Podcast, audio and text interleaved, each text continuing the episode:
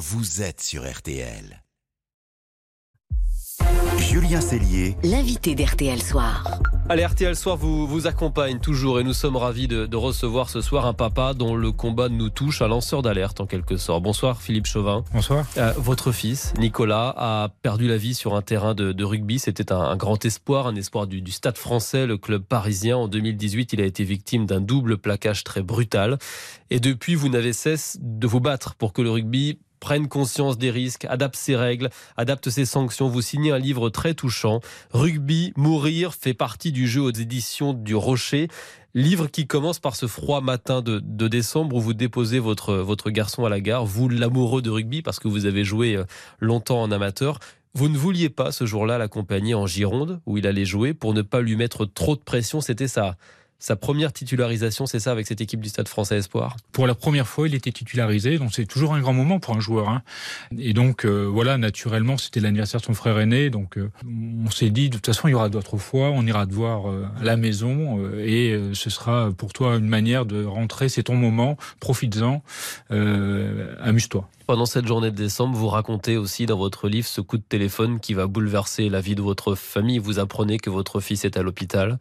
Vous ne comprenez pas d'ailleurs tout de suite la gravité de la situation. Vous dites je suis dans une forme de déni. Rien d'extrêmement grave ne peut arriver au rugby. Oui, parce que quand vous avez fait 25 années de rugby, euh, que vos trois enfants ont joué, vous savez qu'il y a des blessures. Mais en fait, euh, bon, euh, pour un rugbyman, une fracture, une commotion, ça, même si c'est grave une commotion, hein, mais on n'en meurt pas lorsqu'on me dit que Nicolas a, il a eu un problème, je me dis voilà, il va être évacué sur l'hôpital le plus proche, les pompiers sont là, donc tout se, passe, tout se passera bien. Vous réalisez quand vous arrivez à l'hôpital, quand vous veillez votre garçon? Je commence à réaliser lorsque j'appelle l'hôpital en rentrant chez moi pour savoir comment se passe l'intégration de Nicolas et où on me dit euh, il est en train d'être opéré pour être stabilisé de la, la seconde vertèbre cervicale qui avait été arrachée. Et lorsque j'arrive à l'hôpital, on me fait clairement comprendre que c'est une tétraplégie au niveau le plus lourd.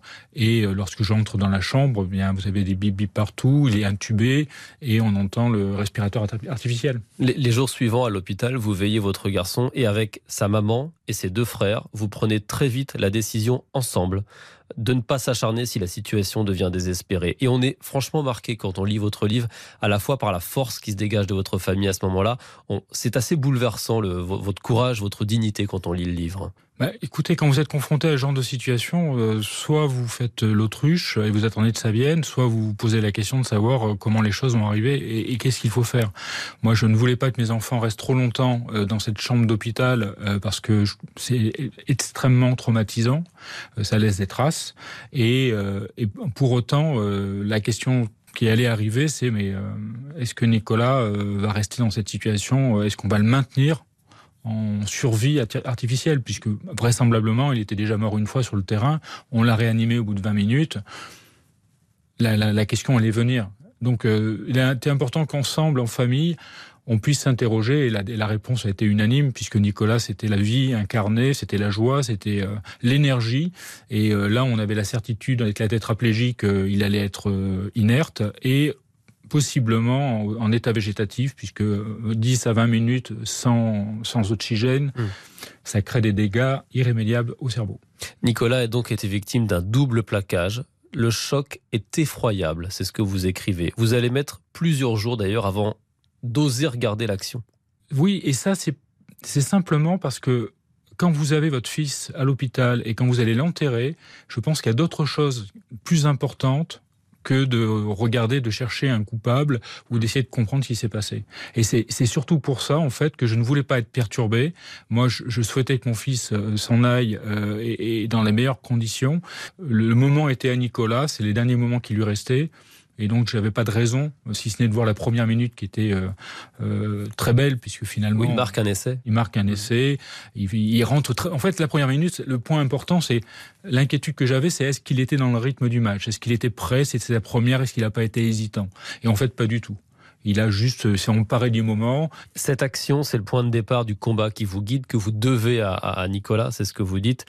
Vous allez la décortiquer en, en, en, ensuite. Les joueurs arrivent très vite, trop vite, sans maîtriser leurs gestes, en position de hors-jeu, avec visiblement cette volonté de faire mal à l'adversaire.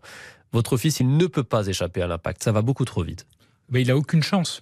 Euh, lui, il est quasiment à l'arrêt. Il attend un ballon qui arrive trop lentement et il a 300 millisecondes pour faire face à deux joueurs qui sont lancés depuis 10 mètres, euh, qui avaient 5 secondes de préparation de course, de décision, de positionnement, de technique de plaquage pour pouvoir choisir le moment, l'impact et, euh, et, donc euh, ajuster ou pas leur vitesse et leur position. Donc en fait, lui, il, il ne peut que subir et lorsqu'il reçoit le ballon, ce qui est déjà excessivement difficile, c'est malgré ce qui vous approche, euh, être concentré et réaliser techniquement une bonne réception et, se faire face. Malgré cela, eh bien bon, euh, il subit un impact, un premier impact, et puis un second qui est beaucoup trop haut. Ce livre, il raconte votre combat pour que les sanctions soient désormais à la hauteur, pour que la, règle, on ne plaque pas au-dessus des épaules, soit placardée aussi dans tous les vestiaires, pour que les, les joueurs comprennent les risques à la fois pour eux et pour les autres. Ce combat, il est très difficile. Un exemple très symbolique lors de l'hommage à votre fils quelques jours après son décès avant un match au Stade Français. Le numéro 2 de la fédération, Serge Simon, il vous rencontre et il vous tient un discours qui est à peine croyable. Bah, oui, il me parle de statistiques. Euh, il me dit que finalement le rugby est un sport extrêmement sûr, euh, qu'il y a très peu d'accidents graves et que euh, tout va bien. Ça, c'est le soir de la commémoration à Jean Bouin de, l'hommage qu'on rendait à Nicolas. Bon, j'ai trouvé ça particulièrement déplacé, donc je me suis pas pesanti avec ce personnage. Je n'ai pas trouvé ça très psychologue et même j'ai trouvé ça très provocateur. Vous découvrez la face cachée quelque part de ce qu'on appelle la grande famille du rugby. Vous racontez dans votre livre des dizaines de rendez-vous à la fédération, au ministère. On vous écoute poliment, on vous dit que ça va bouger. Et en fait, rien ne change. Rien ne change, ou plutôt, en fait, on est habitué à gesticuler et à faire diversion. Et moi, ça ne marche pas j'attends des réponses précises à une situation précise. Et donc, forcément, je, je dois commencer à agacer et je, je ne trouve pas les, les, réponses à mes questions. Mais pour autant, je reviens avec mes questions. Hum. Même le Stade français, finalement, ne vous accompagne pas dans vos démarches judiciaires. Vous avez déposé une plainte contre X, mais seul. Oui, oui. On avait été incité pourtant à le faire par le Stade français quand on était à l'hôpital. Et euh, mais ça, ça, ça les dépasse parce que à un moment donné, euh, c'est toute la famille du rugby qui se retrouve l'une contre l'autre. Et ça, ils ne, veulent pas. Donc en fait, on nous a dit que euh, l'association du Stade français nous a dit que c'était mieux pour nous d'être seul, ça, ça brouillerait pas le message. Pour reprendre une image de, de rugbyman, euh, ben, il y avait une bagarre générale, et ils sont partis se cacher dans les tribunes pendant que j'étais tout seul sur le terrain. Il y a une sorte d'omerta dans le monde du rugby. Malheureusement, votre fils n'est pas le seul à avoir subi un plaquage très haut. Euh, votre fils est décédé. Il y a des, jeunes garçons qui sont restés tétraplégiques après de, tels accidents sur un terrain de rugby. C'est quelque chose qui est assez régulier, malheureusement, dans l'actualité du rugby. finalement, on se voile la face. On se voile la face. Euh, communiquer d'abord par, par un simple arrêt cardiaque, c'est mettre la poussière sous le tapis, c'est se dire qu'on va pas aller très loin dans le développement. Et ça, je pense qu'il faut qu'on apprenne tous à faire face à la situation et à appeler un chat un chat. Si vous avez été victime d'un double plaquage, dites-le. C'est quand même mieux. Ensuite, euh, quand vous avez des sanctions, vous êtes toujours marqué d'ailleurs, vous le dites quand vous regardez à la télévision les matchs de rugby aujourd'hui, à la fois par la légèreté des sanctions pendant les matchs et ensuite après les matchs. Oui, oui, parce que quand vous faites ce genre de choses, quand vous avez par exemple le Sud-Africain qui a, enfin, percuté euh, Jonathan Danty euh, en pleine face, il aurait pu le tuer ou le rendre tétraplégique ou, ou l'invalider gravement. C'était un mystère pour personne, c'était gratuit et il prend trois semaines de sanction. Hmm. Trois semaines pour avoir risqué la vie de quelqu'un. Est-ce qu'on est sérieux? Donc effectivement, je pense qu'il faut maintenant stigmatiser les tricheurs. Hmm. Il faut les montrer du doigt. Il faut arrêter de couvrir les tricheurs.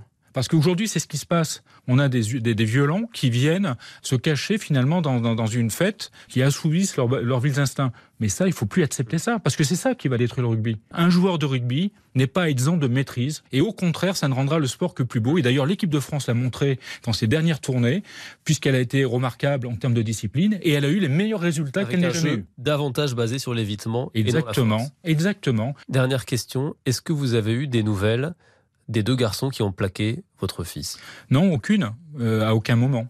Ils n'ont jamais tenté de rentrer en contact avec vous Pas à ma connaissance, donc euh, non, enfin je n'ai aucune nouvelle, aucune information de ces personnes.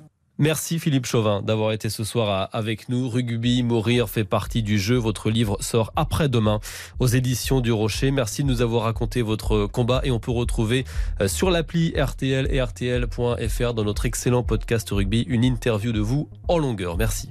Ce témoignage est à retrouver sur RTL.fr. RTL Soir se poursuit dans un très court instant, quelques secondes. Il y aura vos dessous de, de l'actu, les dessous du casse-tête chinois avant la visite d'Emmanuel Macron à, à, Pékin. Vous allez l'entendre, certains membres de la délégation tricolore ont laissé leur portable ici en France. On va vous expliquer pourquoi et puis laissez-vous tenter dernière avec des livres pour les enfants pour s'amuser avec l'orthographe. Car oui, c'est possible les amis. À tout de suite. RTL Soir. Julien Cellier.